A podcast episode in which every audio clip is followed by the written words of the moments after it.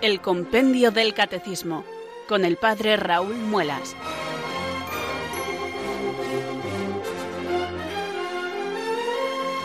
Muy buenas tardes, queridos oyentes de Radio María. Son las 4, las 3 en Canarias. Aquí comienza una nueva edición del Compendio del Catecismo. Reciban un saludo muy cordial del Padre Raúl Muelas, que un día más les habla desde estos micrófonos de Radio María, la radio de la Virgen, la fuerza de la esperanza. Sed todos bienvenidos.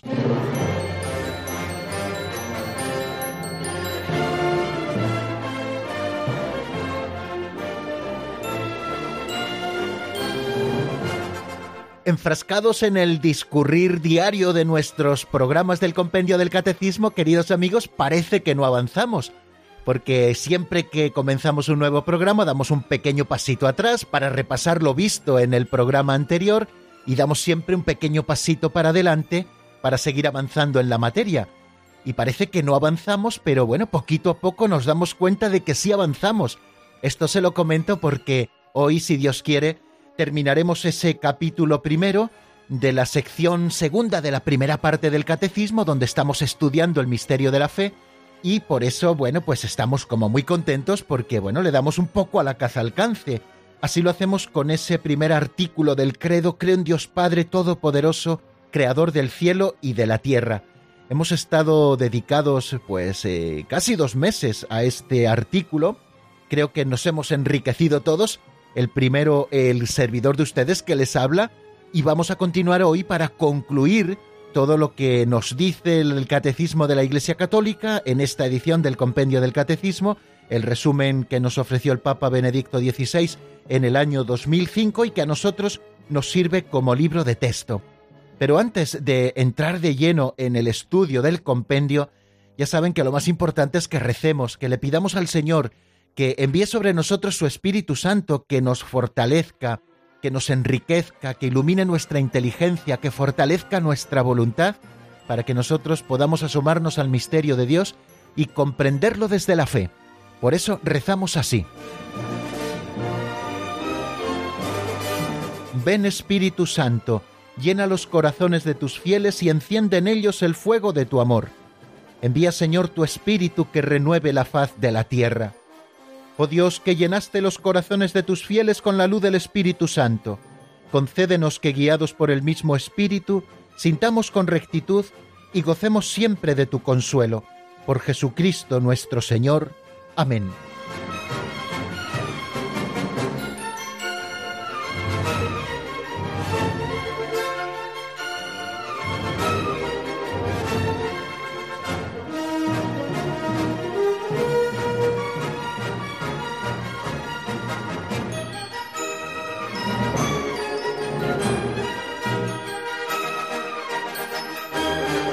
Los entendidos en el ejercicio físico que siempre que practicamos un deporte, hay una cosa primera que tenemos que hacer y que es muy importante, que es la de calentar. El calentamiento es fundamental para que luego los músculos no sufran. Pues algo así queremos hacer nosotros todos los días en el compendio del catecismo, con esa oración primera en la que nos encomendamos al Espíritu Santo pidiendo que venga sobre nosotros, y luego con este otro espacio que dedicamos a las pinceladas de sabiduría, esas que recogemos de un libro titulado así y que cada día nos presenta alguna anécdota, alguna historieta, que a nosotros nos da pie para alguna reflexión sobre temas también de la fe y lo hacemos pues de una manera práctica, acercarnos a la doctrina de esta manera práctica que nos permiten las pinceladas de sabiduría. Les invito a que escuchen la de hoy que se titula Virgen del Aviso.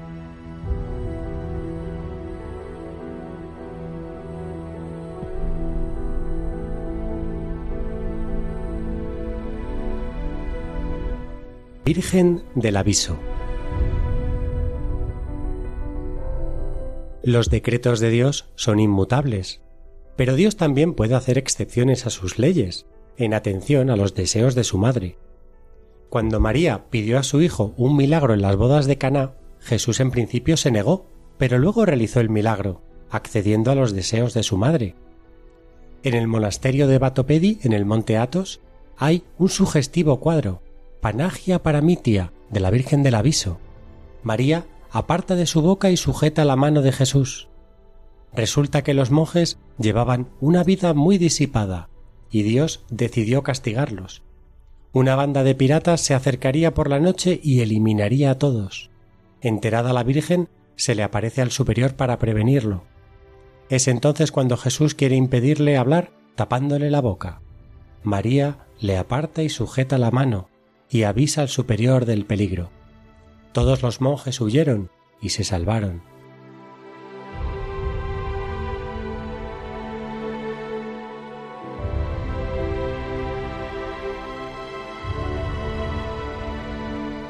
Qué curiosa es, queridos amigos, la pincelada que acabamos de escuchar. A Dios no le molesta en absoluto que tengamos una especial relación de confianza con su Madre Santísima, la Virgen María. Es más, estoy convencido de que le gusta que cada uno de los hijos a los que Él entregó a su madre tengamos nuestros arreglos con ella. Dios ha dado mucho poder a su madre al convertirla en medianera universal de todas las gracias. Esto no significa que María sea autónoma a la hora de conceder las gracias. Bien sabemos que estas, las gracias, solo pueden venirnos de Dios y mucho menos podemos pensar que María les conceda las gracias a aquellos a quienes Dios se las niega. En el querer de María siempre hay una comunión auténtica de voluntad con Dios nuestro Señor. Es decir, que nada quiere María que no lo haya querido antes el Dios del cielo. Pero por disposición de Dios, que es Padre, pero que también nos ama con corazón de madre, María tiene mucho margen de actuación para ser el reflejo entre sus hijos queridos de ese amor maternal y paternal con el que late el corazón de Dios. Y todos sabemos que las madres tienen sus modos de actuación con los hijos, especialmente con aquellos más díscolos o necesitados de ternura. Hace unos años recuerdo que vi una viñeta muy simpática en la que María introducía en el cielo por una ventana con una escalera especial aquellos a los que el juicio había cerrado la puerta del cielo. Aquel dibujo que rebosaba a partes iguales humor y ternura, me hizo pensar en el tema que hoy aparece en la pincelada. No se trata de que la Virgen María le enmiende la plana a Dios, sino que estamos hablando de que María es la instancia maternal que Dios nos ofrece para hacernos partícipes de su misericordia, siempre tierna, cercana, dulce y generosa. En las bodas de Caná, cuando Jesucristo parece hacerse el desentendido a la petición que María le hace, ésta les dice a los criados, haced lo que Él os diga. Y con seguridad María adelanta la hora de Jesús, y éste con gusto realiza el milagro. Algo así encontramos en la pincelada de hoy. Cuando Dios había decidido castigar a aquella comunidad rebelde, María les avisa para que se pongan a salvo, convirtiéndose así para siempre en la Virgen del Aviso. Repito la idea que antes he dicho. María no actúa como una francotiradora del cielo, ni tampoco disfruta enmendándole a Dios la plana, sino que la Santísima Virgen, como buena madre de la humanidad, esa es la misión que Dios le ha encomendado, aparece como una última instancia de la ternura y de la misericordia propios del corazón de una madre, que también Dios quiere y ejercita con nosotros a través de su propia madre, la Santísima Virgen María. Veneramos a Santa María como medianera universal de todas las gracias. ¿Qué significa que María es medianera universal? La carta primera a Timoteo afirma que Dios es uno, y uno también el mediador entre Dios y los hombres, el hombre Cristo Jesús, que se entregó así para la redención de todos. Entonces, ¿cómo vamos a tener otra medianera más? El padre Rollo Marín nos lo explica preciosamente. Por libre disposición divina, la Santísima Virgen como nueva Eva es verdaderamente mediadora universal entre Dios y los hombres, no de una manera principal y necesaria, sino secundaria y enteramente dependiente y subordinada a la mediación de Cristo. Queremos dejar claro que la Virgen no compite con Jesús, no, pero sí, sin temor, debemos proclamar que ella es mediadora universal asociada a Cristo, y por supuesto pone a esa asociación lo propio de su corazón de madre en quien descansa toda nuestra confianza, Y no es que nuestro corazón no se atreva a confiar plenamente en Dios, pero hay cosas, y Dios lo sabe, que sólo puede hacer una madre.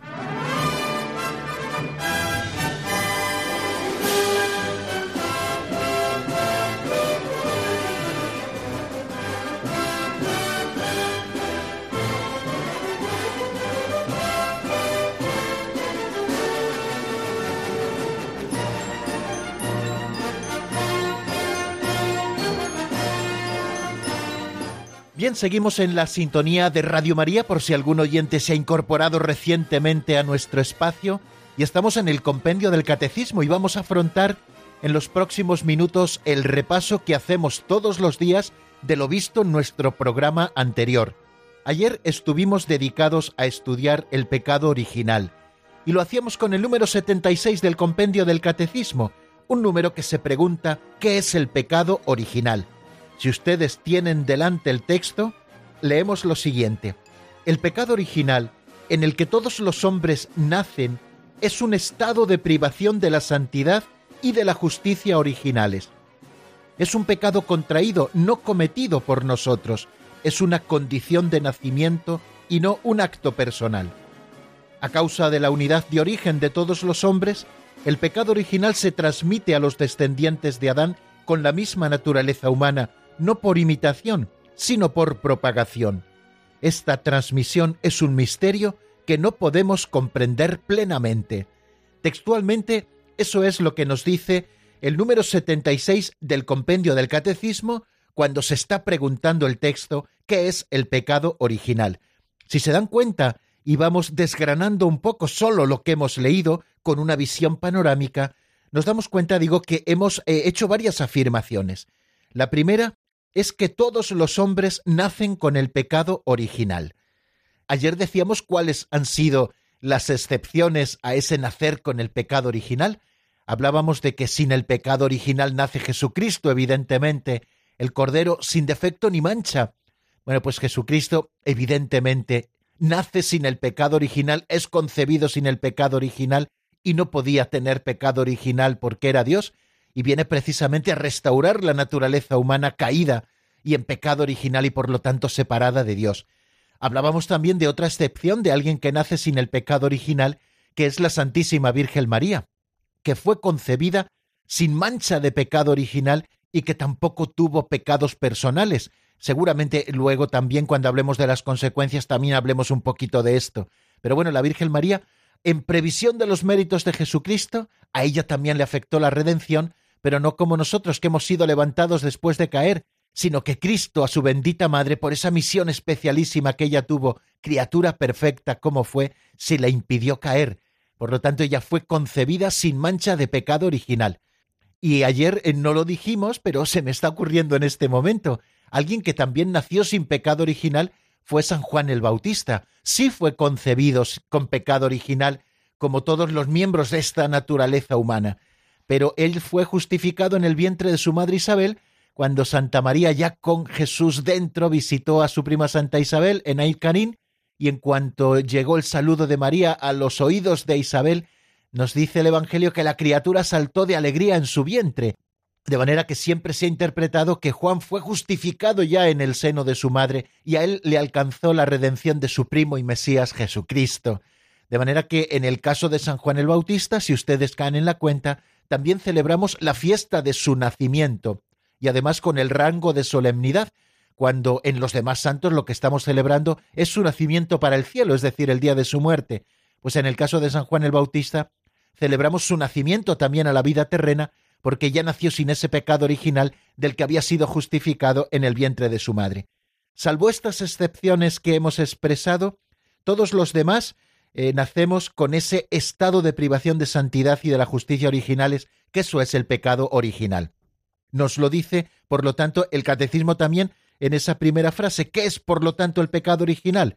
Es la privación de la santidad y de la justicia originales en las que fueron creados nuestros primeros padres. Lo hemos estado estudiando estos días, cuál era el estado de justicia y de santidad original en la que el hombre y la mujer al principio, antes del pecado, fueron creados. Bueno, pues después de ese primer pecado de nuestros primeros padres, que es el pecado de origen, Todos los hombres nacen con ese estado de privación de la santidad y de la justicia originales, y eso es eh, el pecado original. Más afirmaciones que hace este número 76 del compendio, que no es un pecado cometido por nosotros, sino que es un pecado contraído.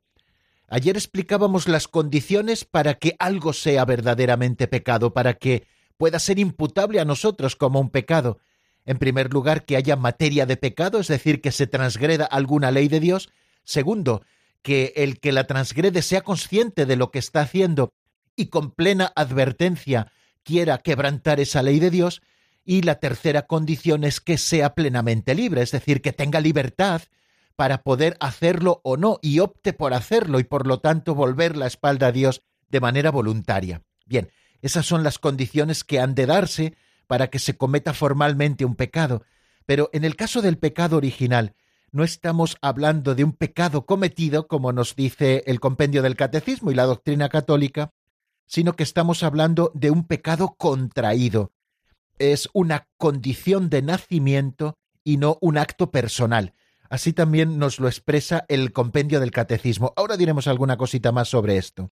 ¿Y esto por qué es así? Nos dice que a causa de la unidad del origen de todos los hombres, hablábamos de la unidad del género humano. Creo que fue en el número 68, cuando estábamos estudiando al hombre dentro de la creación, hablábamos de esa unidad que existe en el género humano y veíamos esas pistas en la que nosotros vemos que existe una unidad en todo el género humano. Bueno, pues ahora, hablando del pecado original, vuelve a salir esa unidad y hablando además de la unidad de origen de todos los hombres. Todos tenemos nuestro origen en Dios y también en nuestros primeros padres que colaboran con Dios en la extensión y en la generación de todos los hombres, ¿no? De manera que por esa unidad de origen de todos los hombres, el pecado original se transmite a los descendientes de Adán con la misma naturaleza humana. Cuando nosotros comenzamos a formar parte como miembros de esta naturaleza humana, ya se nos transmite ese pecado original y no por imitación de lo que hicieron nuestros primeros padres, que ellos sí cometieron en ese primer pecado un pecado personal, sino por propagación. Está vinculado a la propia naturaleza humana que nos transmitieron ya nuestros primeros padres en un estado de naturaleza caída. Esta transmisión, y siempre lo dejamos muy claro, puesto que a un misterio nos estamos acercando, sabemos que es un misterio que no podremos comprender plenamente, un misterio que Dios ha revelado, un misterio del que vemos las consecuencias en nosotros, pero que siempre permanecerá siendo un misterio para nosotros y que por lo tanto no podremos comprender plenamente. Nosotros acogemos el dato de lo que Dios nos ha revelado y le damos el asentimiento de nuestra fe, pero nunca podremos comprenderlo plenamente y máxime en su plena extensión. Por lo tanto, cuando nosotros estamos hablando del pecado original, así lo afronta el Catecismo Mayor de la Iglesia, se pregunta cómo el pecado de Adán vino a ser el pecado de todos sus descendientes. Bueno, pues en la respuesta ya la hemos ido dando, es que todo el género humano es en Adán sicut unum corpus unius hominis, como nos dice Santo Tomás de Aquino, como el cuerpo único de un solo hombre. Y por esta unidad de todo el género humano, todos los hombres están implicados en el pecado de Adán, como todos también están implicados en la justicia de Cristo.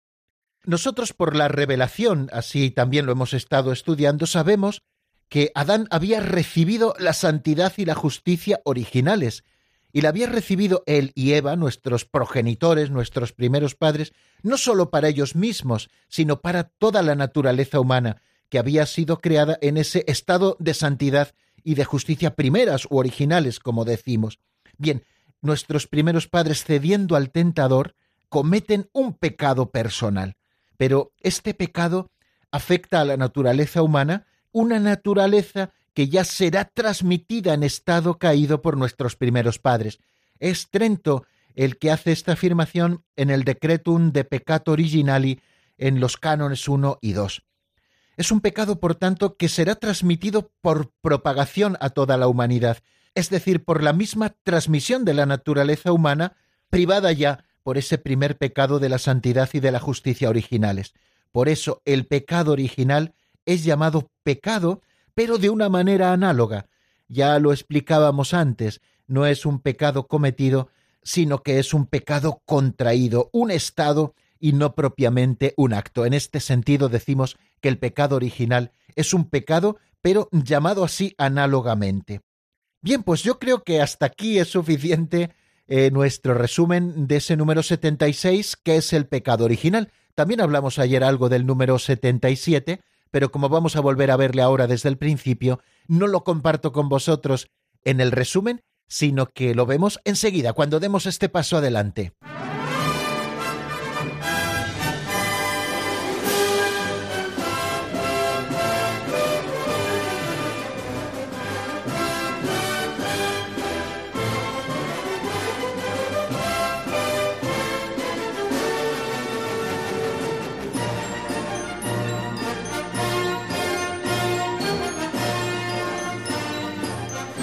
El número 77 al que ya nos asomábamos también en nuestra última sesión del compendio del catecismo está muy vinculado al número 76 y sigue hablando del pecado original.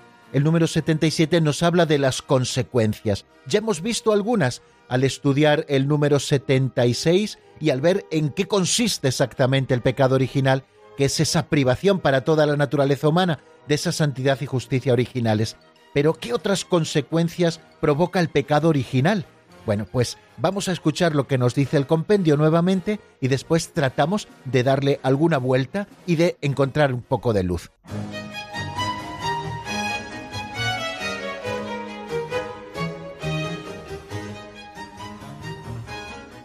Número 77. ¿Qué otras consecuencias provoca el pecado original? Como consecuencia del pecado original, la naturaleza humana, aún sin estar totalmente corrompida, se halla herida en sus propias fuerzas naturales, sometida a la ignorancia, al sufrimiento y al poder de la muerte, e inclinada al pecado. Esta inclinación al mal se llama concupiscencia.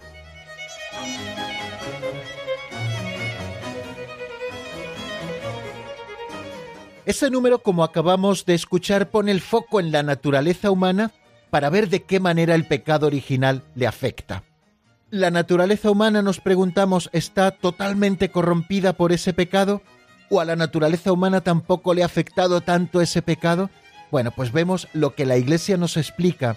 La Iglesia nos dice que la naturaleza humana no está corrompida, que el hombre tampoco puede por su sola fuerza llevar una vida conforme a la moral, porque nos dice que la naturaleza humana está herida por ese primer pecado, está herida en sus propias fuerzas naturales, porque está sometida a la ignorancia, al sufrimiento, al poder de la muerte, y está inclinada al pecado, y esta inclinación es lo que llamamos concupiscencia.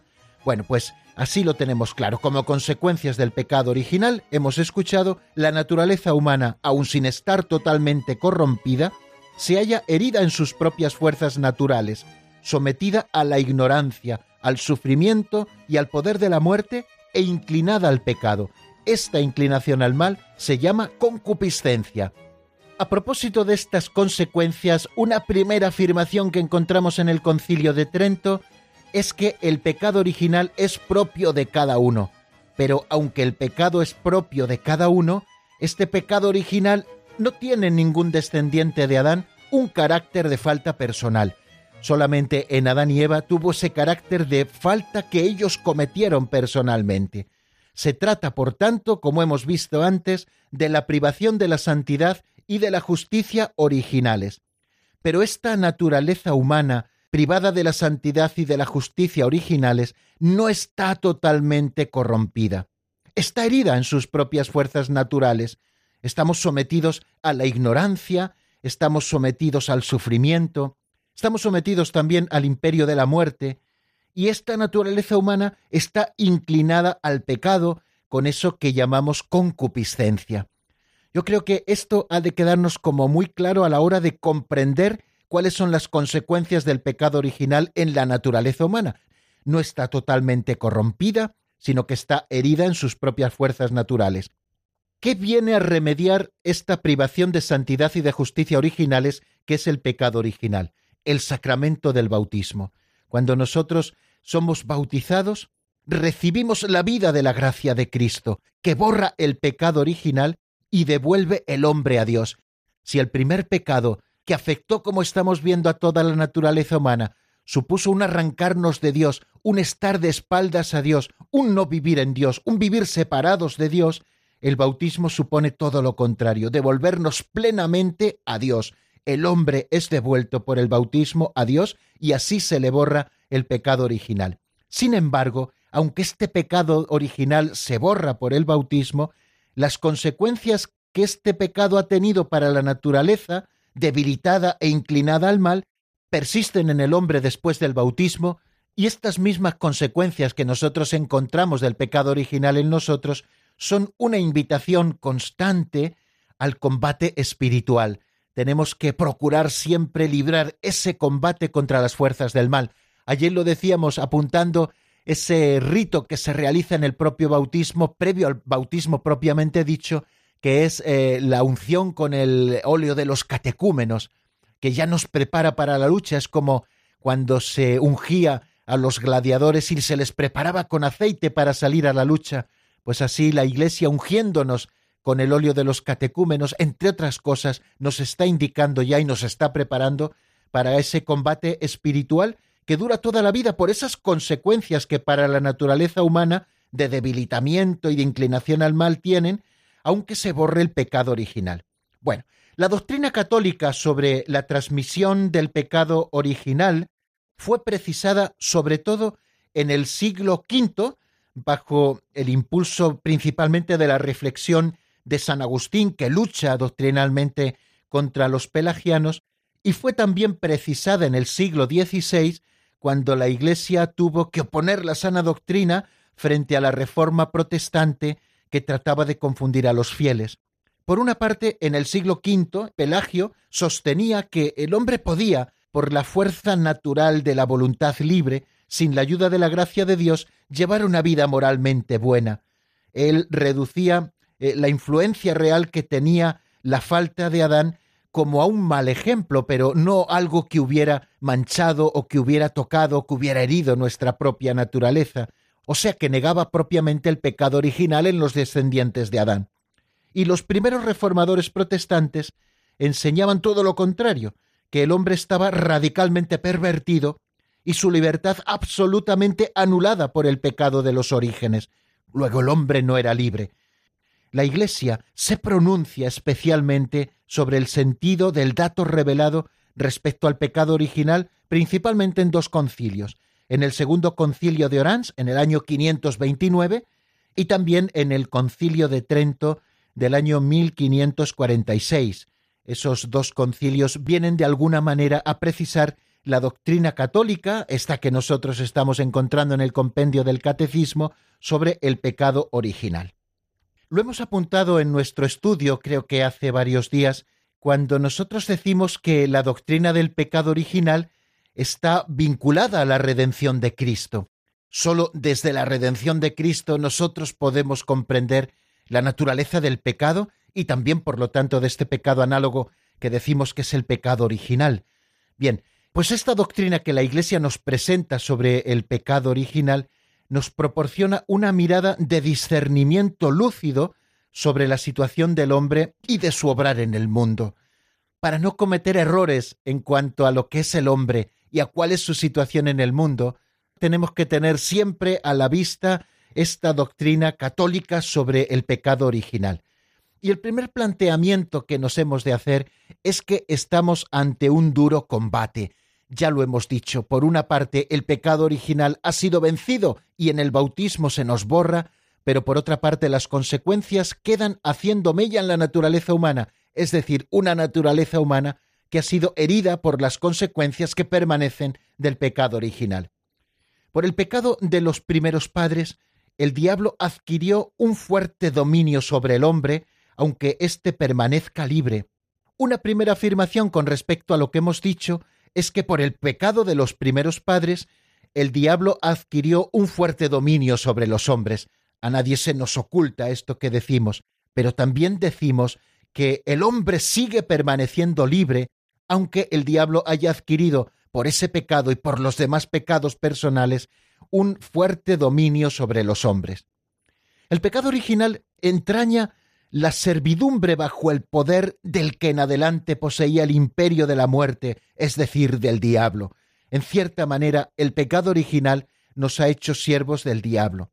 Ignorar que el hombre posee una naturaleza herida, nos dice el Catecismo Mayor de la Iglesia, una naturaleza que está inclinada al mal, da lugar a graves errores. Nos dice así textualmente el Catecismo Mayor de la Iglesia, da lugar a graves errores en el dominio de la educación, de la política, de la acción social y de las costumbres. Para entender bien al mundo, tenemos que considerar que el hombre es libre, pero que está herido, que su naturaleza está herida por el pecado. Las consecuencias del pecado original no sólo han afectado a cada uno de los individuos de la raza humana, sino que las consecuencias de ese pecado original y de todos los pecados de los hombres confieren al mundo en su conjunto eh, una condición pecadora que puede ser designada con la expresión que utiliza San Juan en su Evangelio, lo del pecado del mundo. Fijaros, mediante esta expresión, el pecado del mundo, que nos está hablando eh, como una estructura de pecado dentro del mundo, mediante esta expresión se significa también esa influencia negativa que ejercen sobre las personas eh, las situaciones comunitarias y las estructuras sociales que son frutos de los pecados de los hombres. Fijaros que toda esta situación dramática del mundo, que todo entero yace en poder del maligno, como nos dice la primera carta a San Juan, capítulo 5, versículo 19, hace de la vida del hombre un combate que tenemos que librar.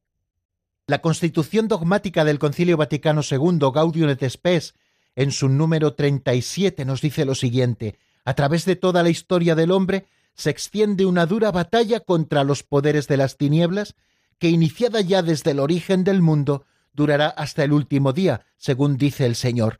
Inserto en esta lucha, el hombre debe combatir continuamente para adherirse al bien y no sin grandes trabajos, y con la ayuda de la gracia de Dios es capaz de lograr la unidad en sí mismo. Eso que había perdido como consecuencia del pecado original, colaborando en el combate con la gracia de Dios, el hombre puede ser capaz de lograr nuevamente esa unidad en sí mismo. Bueno, pues hasta aquí lo que vamos a explicar a propósito del número 77. Vamos a detenernos un momento en la palabra, vamos a escuchar una canción que nos ayude a reflexionar sobre lo que hemos estado diciendo. Se trata de un tema de estación cero titulado Hoy reconozco y está sacado este tema, esta canción, del álbum Mi Eterno Destino. Enseguida estamos nuevamente juntos. Se hace frágil y débil al llamarte. Hoy mi voz se hace canción para ti, Jesús. Hoy desarmo mi corazón Hoy me rindo ante ti. Hoy te pido perdón. Hoy mis ojos no brillan, solo quieren llorar al aceptar que te he fallado, Señor Jesús. Hoy desarmo mi corazón, hoy me rindo ante ti hoy te pido perdón. Hoy reconozco que tu amor es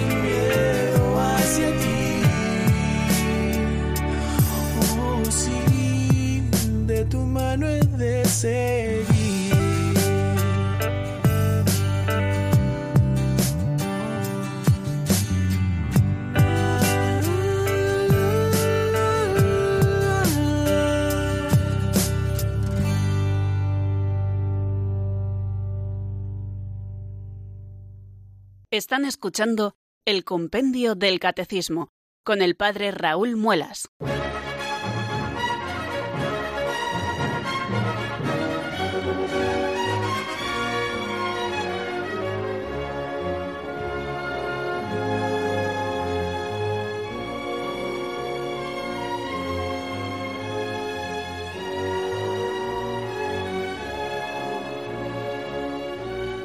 Después que hubo ocurrido ese primer pecado que ha afectado a toda la naturaleza humana, un pecado que es transmitido a todos los hombres y mujeres de todos los tiempos, ¿qué es lo que ha hecho Dios? ¿Ha abandonado al hombre a su suerte? Vamos a ver qué es lo que responde el compendio del catecismo en el número 78, que abrocha todo lo que estamos diciendo sobre la caída. ¿Qué ha hecho Dios después del primer pecado del hombre? Vamos a escucharlo primero.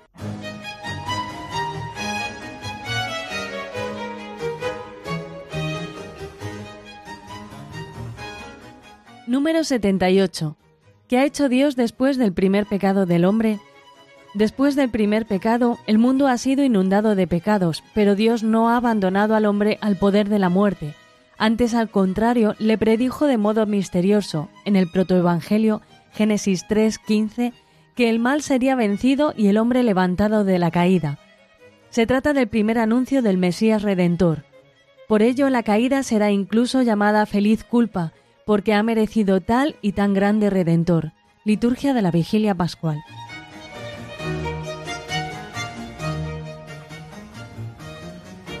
Después del primer pecado, el mundo ha sido inundado de pecados, pero Dios no ha abandonado al hombre al poder de la muerte. Antes, al contrario, le predijo de modo misterioso, esto aparece en el protoevangelio, en el libro del Génesis capítulo 3 versículo 15, que el mal sería vencido y el hombre levantado de la caída. Se trata del primer anuncio del Mesías Redentor. Por ello, la caída, hemos escuchado, será incluso llamada feliz culpa, porque ha merecido tal y tan grande Redentor. Bueno, vamos a decir algunas cosas porque veo que no nos queda mucho tiempo y quiero dejar rematado este tema, pero creo que es importante que nosotros tengamos a la vista al menos estas afirmaciones que nos hace el número 78. Que después del primer pecado el mundo se vio inundado de pecados, pero que Dios no abandonó al hombre a su suerte, sino que desde el principio, después de la caída, Dios nuestro Señor ya promete que el mal sería vencido y el hombre levantado de la caída. Este es el primer anuncio que encontramos ya en la revelación del Mesías Redentor. Por ello la caída será incluso llamada feliz culpa, como nos dice el número 78 del compendio, esas frases de la liturgia de la vigilia pascual, porque gracias a esa caída en la providencia de Dios, que sabe sacar los mejores bienes incluso de los males, nos ha dado algo mucho más grande que lo que teníamos en ese estado de justicia y santidad originales. Le ha costado la muerte de su Hijo y su resurrección. Con esta obediencia del Hijo y con la resurrección de entre los muertos, el Señor ha vencido para siempre la muerte y ha vencido también al pecado y ha liberado a los hombres que se adhieran a Él de esa losa del pecado que los tenía atados lejos de Dios. Dios no nos ha abandonado al poder de la muerte. Tras la caída, el hombre no fue abandonado por Dios. Fijaros cómo, al contrario, Dios sigue llamando al hombre. Fijaros que esto que ocurre en la humanidad también nos ocurre a cada uno de nosotros. La historia de nuestro pecado personal no rompe el llamamiento que Dios sigue haciendo de cada uno de nosotros. Cuando el hombre había caído y se esconde de Dios, nos dice que cuando Dios baja al Edén a la hora de la brisa para pasear con el hombre, Dios sigue llamando al hombre, Dios le llama y el hombre se esconde porque comienza a tener miedo de Dios. e inmediatamente después de que el hombre narre lo que ha sucedido con esa caída, eh, Dios le anuncia de un modo misterioso la victoria sobre el mal y el levantamiento de su caída. Es lo que llamamos el protoevangelio, que aparece en el capítulo 3, versículo 15 del libro del Génesis, y que dice textualmente lo siguiente. Pongo hostilidad entre ti y la mujer, entre tu descendencia y su descendencia. Esta te aplastará la cabeza cuando tú la hieras en el talón. Estas palabras se las dice el Señor a la serpiente, al diablo infernal. Establezco hostilidades entre ti y la mujer, entre su descendencia y tu descendencia. Este pasaje del Génesis ha sido llamado, como ya lo hemos apuntado en algún momento de nuestro estudio, el protoevangelio, por ser el proto, el primero, el primer anuncio de la buena noticia del Mesías Redentor. Anuncio de un combate entre la serpiente y la mujer, y anuncio también de la victoria final de la descendencia de la mujer frente a la serpiente. La tradición cristiana ve en este pasaje un anuncio del nuevo Adán, que por su obediencia hasta la muerte en cruz, así nos lo dice San Pablo en la carta a los filipenses, repara con sobreabundancia la desobediencia de Adán. Y por otra parte también, en la historia del estudio de este texto, muchos padres y doctores de la Iglesia han visto y seguimos viendo en la mujer anunciada en el protoevangelio a la Madre de Cristo, la Santísima Virgen María, como la nueva Eva. Ella ha sido la primera y de esta manera también la única que se benefició de la victoria sobre el pecado alcanzada por Cristo. Fue preservada inmune de toda mancha de pecado original, como ya hemos explicado antes, eh, dogma de fe que proclamó el Papa Pío XII con la bula Inefabilis Deus, y durante toda su vida terrena de la Virgen María, por una gracia especial de Dios, ella no cometió ninguna clase del pecado. Por tanto, en María vemos, y ya anunciada en esa nueva mujer de la cual nacerá una nueva descendencia, que es Cristo, y todos los que con Cristo nazcan a la nueva vida, pues digo ya que en ese protoevangelio, en esa mujer, vemos a María, la Madre del Señor, en quien ha triunfado ya la gracia sobre el pecado, porque fue concebida inmune de toda mancha de pecado original y porque en su vida por una gracia especial de Dios no cometió nunca pecados personales. Una última cuestión sobre este tema que nosotros podemos hacernos a propósito de ese oh feliz culpa que nos mereció tal Redentor, y con esto quiero ya terminar. Eh, ¿Por qué Dios no impidió, podemos preguntarnos, que el primer hombre pecara? Bueno, en primer lugar porque Dios nos hizo libres y el hombre utilizó la libertad para el mal. Y en segundo lugar, como nos dice San León Magno, sacando una enseñanza espiritual, ya una vez visto el misterio redentor de Cristo, dice San León Magno, la gracia inefable de Cristo nos ha dado bienes mejores que los que nos quitó la envidia del demonio. O Santo Tomás de Aquino también en la Suma Teológica nos dice lo siguiente, Nada se opone a que la naturaleza humana haya sido destinada a un fin más alto después del pecado. Dios, en efecto, permite que los males se hagan para sacar de ellos un mayor bien. De ahí las palabras de San Pablo en Romanos 5:20, donde abundó el pecado, sobreabundó la gracia. Y en la bendición del cirio pascual, oh feliz culpa que nos mereció tal Redentor. Lo que Cristo nos ha traído es todavía mucho mayor que lo que teníamos en ese estado de justicia originales. Por eso incluso el pecado, el mal mayor que puede existir en el mundo, aunque tengamos que sufrir sus consecuencias, ha sido providente para que nosotros hayamos recibido un bien mayor de comunión y de santidad verdaderas cuando nosotros las vivimos por la gracia y cuando las vivamos eternamente con Dios en el cielo. Vamos a escuchar un tema de Esther Hernández titulado El manos de Dios y después de escuchar algunos compases de este tema, estamos nuevamente con ustedes.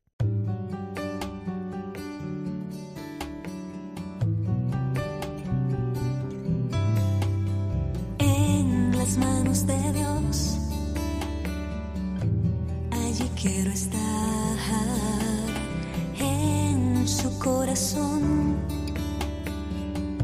Segura estaré. Nada me apartará de su amor, ni las tormentas, ni el frío, ni el calor, ni el miedo, ni la desesperación. A su lado